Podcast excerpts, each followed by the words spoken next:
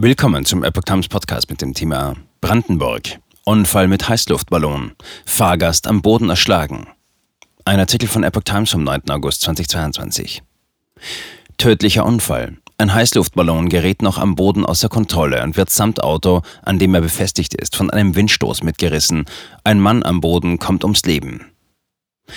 Bei einem Unfall mit einem Heißluftballon ist ein wartender Fahrgast in Belitz, Brandenburg, ums Leben gekommen. Der Heißluftballon stürzte jedoch nicht ab, sondern geriet auf dem Ballonlandeplatz noch vor dem Start außer Kontrolle, wie eine Sprecherin der Polizei am Dienstagmorgen mitteilte.